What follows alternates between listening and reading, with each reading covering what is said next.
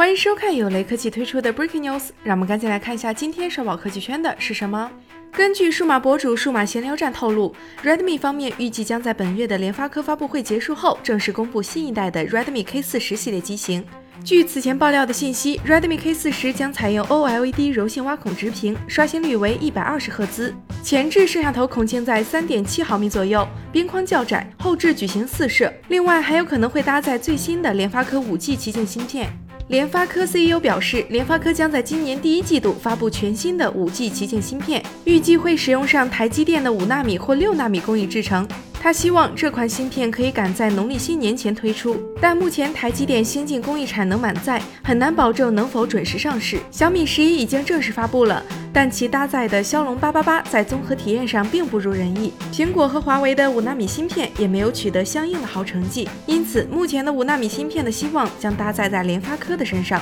这对于联发科来说又再次迎来一次挑战。如果技术能够再升温，那么这一次就是很好的机遇。